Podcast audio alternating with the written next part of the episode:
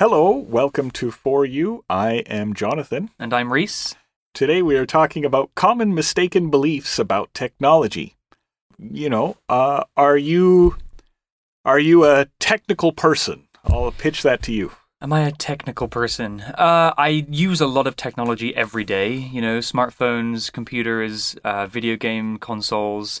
Uh, when it comes to like troubleshooting, you know, if I have a problem with my computer, I am tech savvy enough that I can Google some possible solutions.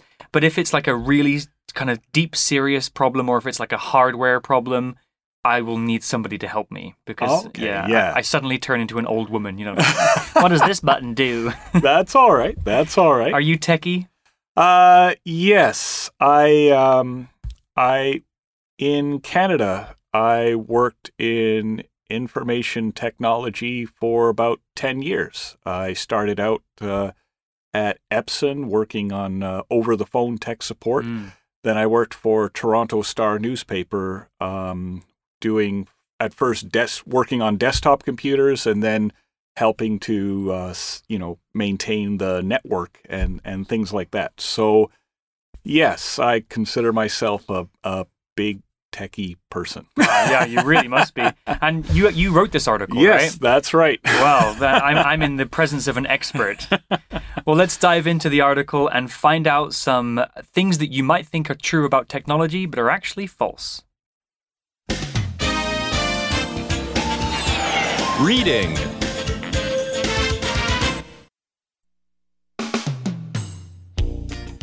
Common mistaken beliefs about technology. We often take advice from our friends and family about technology. However, that information isn't always correct. Here are some facts behind mistaken beliefs about technology. On the phone, quitting apps does not save resources. The app will just restart again and continue its background tasks. If you really want to turn off unnecessary background activity on your phone, turn on battery saving. On a PC, more RAM doesn't usually mean more speed. It just lets you run more programs at once. If you want more speed, consider using a faster RAM type. With video files, a larger file size doesn't mean superior quality. The size of a video depends on what type of compression is used. A large file may actually be inferior quality to a smaller file. Private browsing, such as the incognito mode on Google Chrome, doesn't actually make your data private. Your information can still be observed and tracked by your internet company and the websites you visit.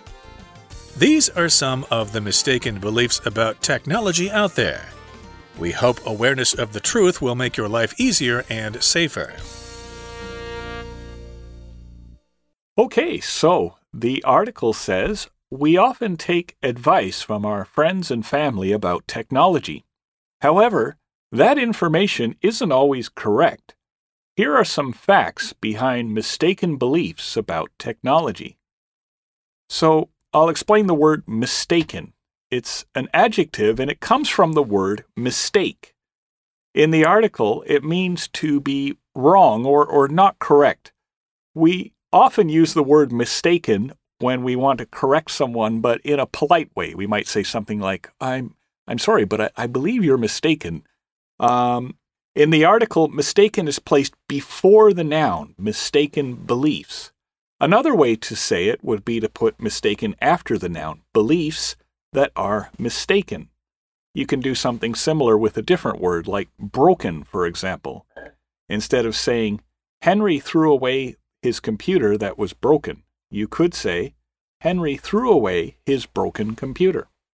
You're right. I never really thought about the politeness of mistaken. Yeah, yeah, yeah. Instead of saying, "Hey, Jonathan, you're wrong," Yes, exactly. you're mistaken. Yeah, it's like yeah, a it, ni- it almost suggests that you know you're, you're maybe I've been told something that's not correct, Right. as opposed to you know just being um, uh, just not aware. You know, exactly. You're wrong, but it's not your fault. exactly. Yeah, that's right. It's a very useful word.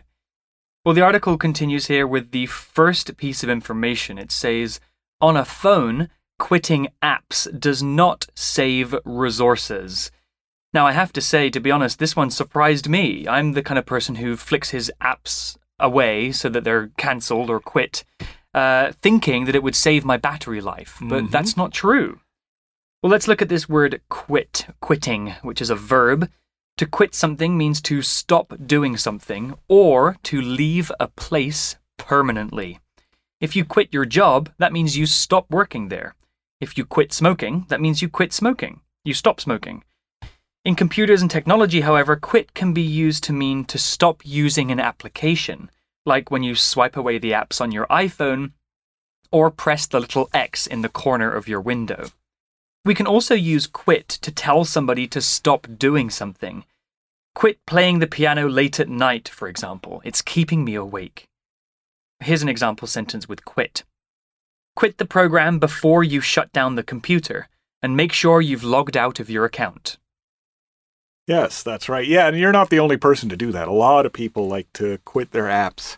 But as the article says, the app will just restart again and continue its background tasks. If you really want to turn off unnecessary background activity on your phone, turn on battery saving. So, is this true of uh, both Android and iOS? Yes, Yeah. yes. For example, like let's say you like for example, your email application is often checking your email to Mm. see if new email is there, and it'll do that quite often. And that doesn't just use your battery, it uses your CPU, it uses RAM, it uses everything on the phone. Wow. If you turn on battery saving, it's going to do that a lot less often if it does it at all. In which case, um, then all that extra battery, CPU, and RAM is going can be used for other things. Mm. And mail is just one example. There's all kinds of um, different activities that your phone does in the background to try and make the experience better for Mhm. you. And by just turning that little switch, it just turns everything off so that way you have the maximum. In fact, if I know I'm going to be out all day, because this phone does not Mhm. quite last all day. Yeah, It's almost. almost there, but it's not quite. So, yeah, if I know I'm going to be out all day, I'll often turn on battery saving before I leave the house uh, just to make sure that I get that extra battery that I Mhm. need. Extra hour or two, perhaps. Exactly, exactly. So, the article used the word restart, right? That's right. So I think so I think we all know that start means to begin. Like if I start the movie, it means I'm going to begin playing the movie. So if something restarts, it means it starts again. Uh, in the case of the article, they had started the application and it was running, but then you quit the app and then the app just started up again. Even if you don't see it starting, it's running in the background and doing its thing. We can use the prefix re for many other verbs to mean do again. For example, you can replay a video, you can review your notes from school, or you can rearrange the furniture in your house.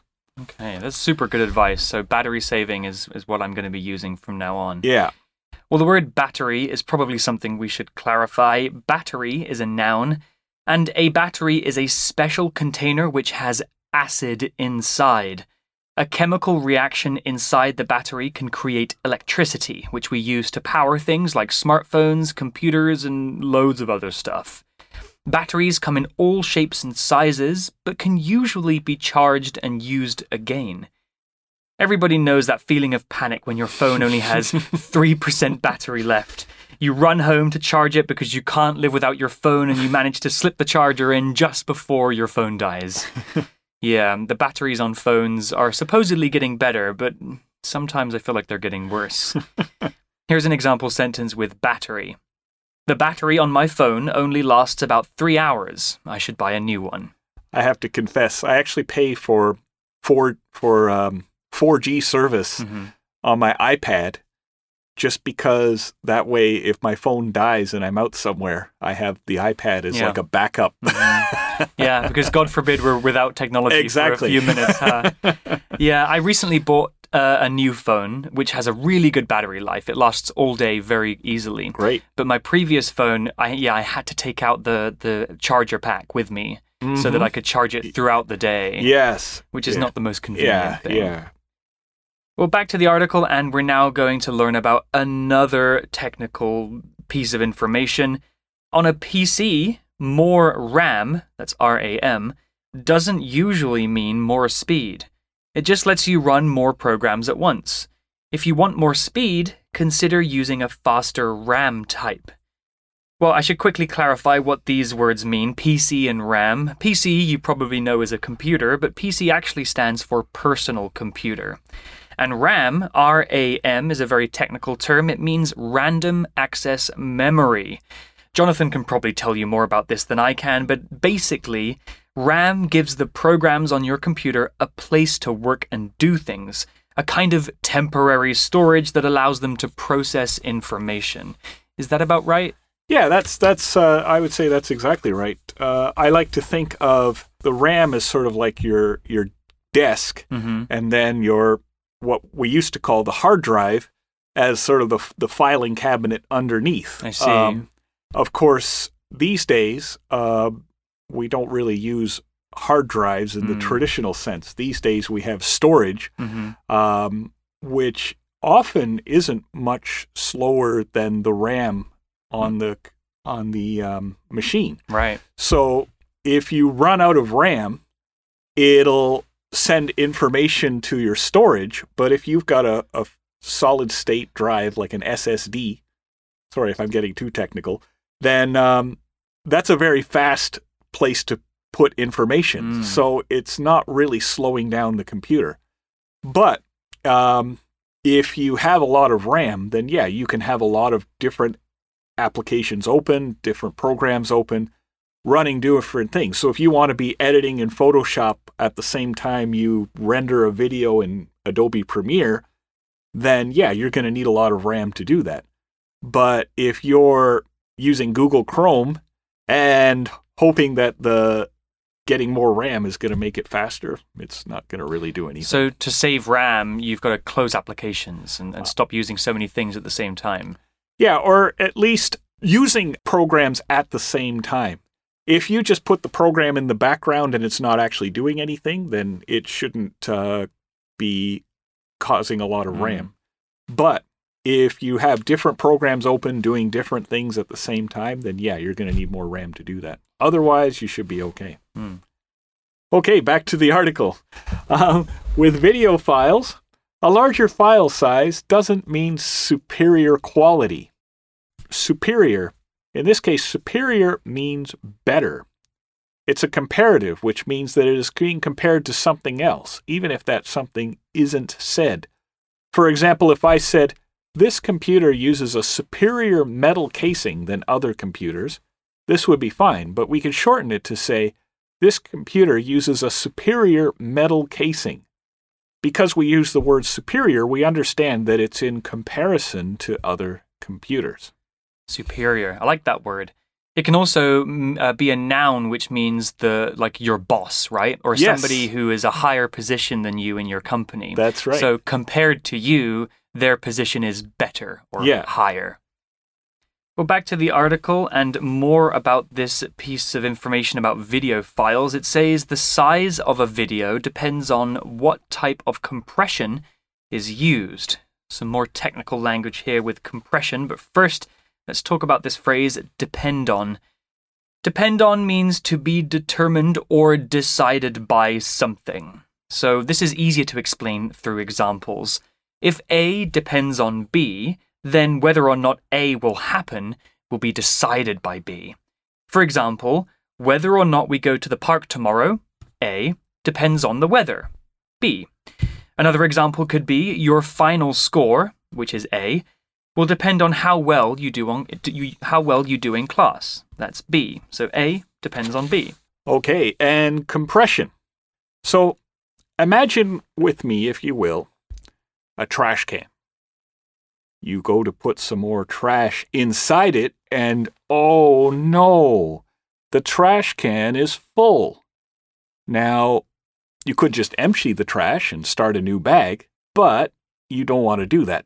So, what you can do is you can push all the trash down into the trash can so that it takes up less space, so that it makes room for more trash. Compression is like that.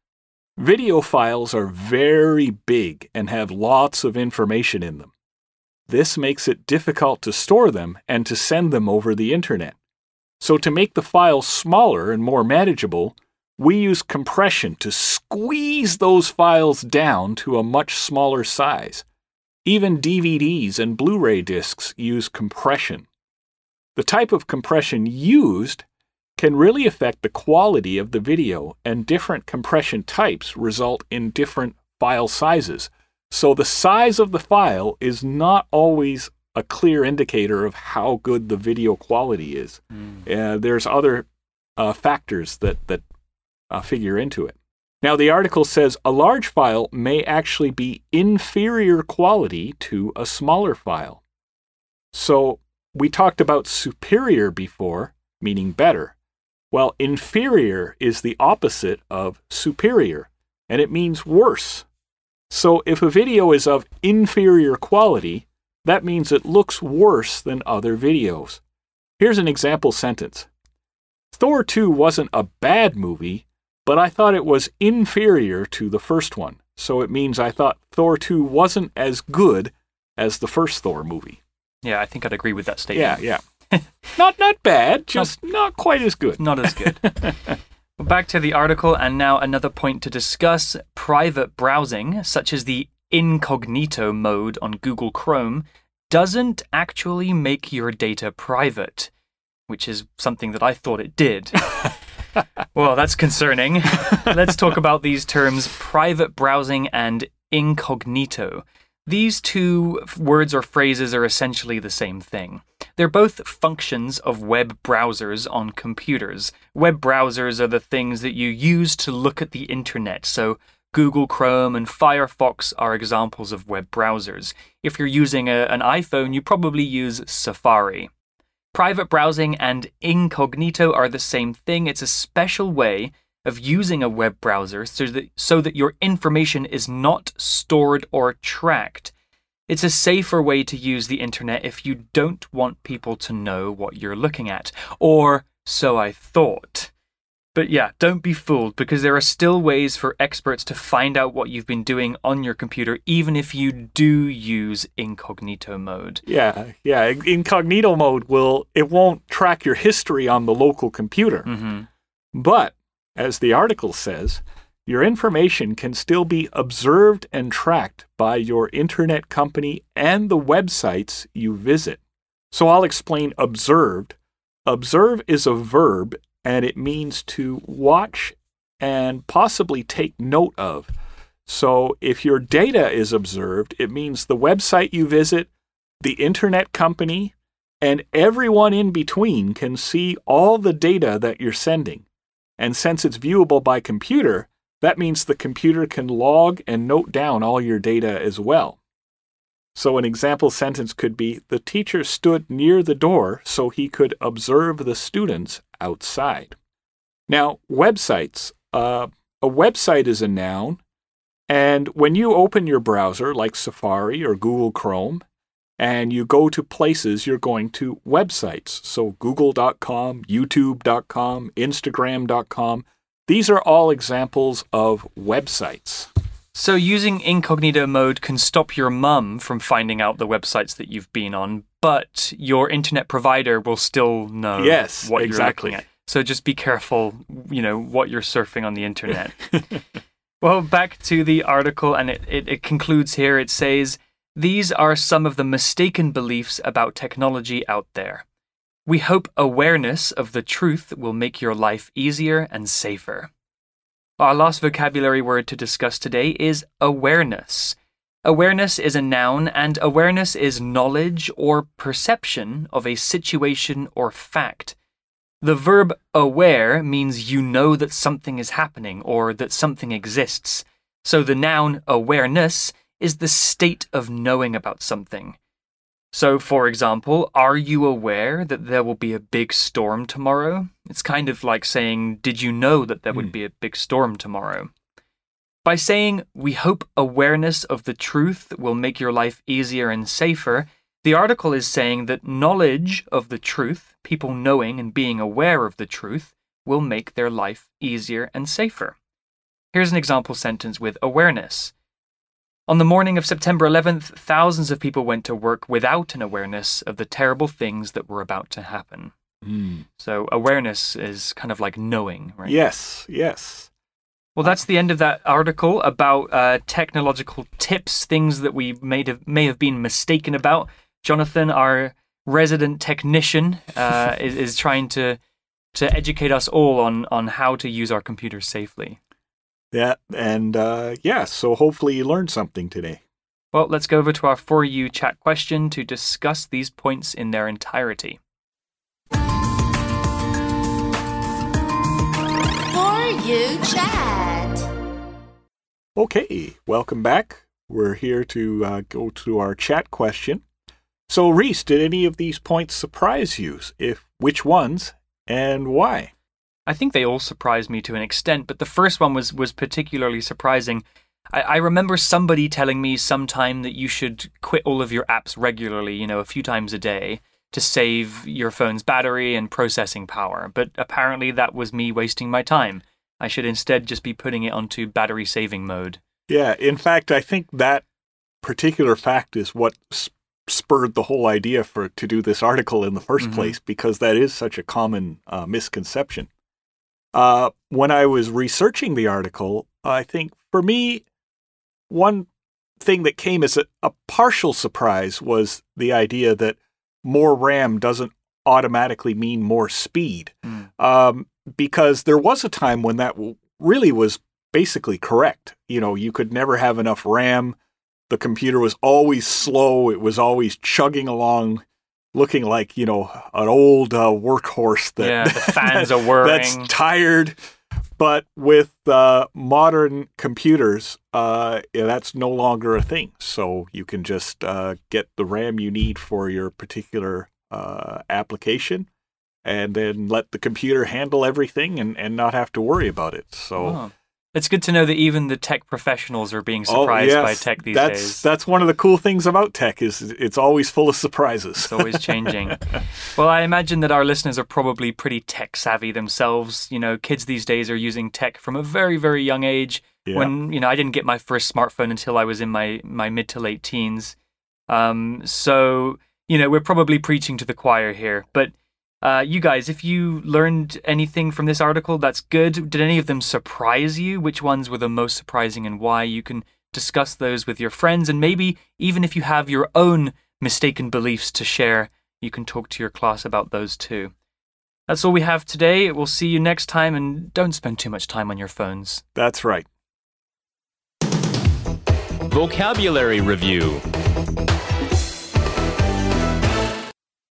Quit. Henry quit the program without saving his work, so he had to type everything again. Battery. This phone has a battery life of 48 hours, so you don't need to charge it every night. Superior. Mark considers planes to be a superior form of travel to boats, so he never travels by sea. Inferior. This is an inferior cake to the one we got last year. That one tasted much better. Observe. The teacher stood by the door so she could observe the students in the hallway. Awareness. The group is spreading awareness about some serious environmental problems. 智慧小补帖。 Compression. Private browsing. Incognito. Website.